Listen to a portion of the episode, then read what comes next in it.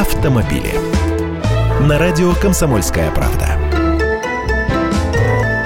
Здравствуйте! Гаишникам вернули фены. После временного запрета на использование управлением госавтоинспекции в ряде российских регионов вернули право применять ручные радары, фиксирующие нарушения правил дорожного движения. Это все те же Сокол Визас, Беркут Виза, Визир, Визир 2М, Бинар, как они там еще называются, я уж все не помню. Но их модернизировали. Смысл обновления не в том, чтобы сделать их современнее, а в том, чтобы не позволять гаишнику брать деньги без протокола.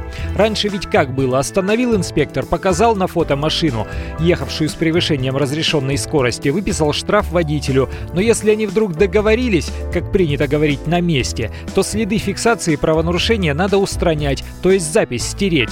Теперь с этих радаров записи стирать не получится. При попытке любого несанкционированного доступа к сформированным записям, включая механическое извлечение карты памяти, работа комплекса блокируется, и разблокировать ее сможет только руководитель подразделения, рассказывает в научно-исследовательском центре изучения проблем безопасности движения.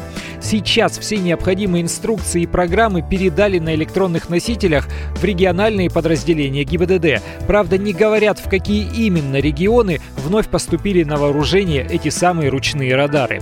В Москве и Московской области, я знаю точно, такие приборы давно не используются. Столичные гаишники отказались от их применения. Я Андрей Гречаников, ты эксперт «Комсомольской правды». С удовольствием общаюсь с вами в программе «Дави на газ» в 8 утра по московскому времени. Автомобили.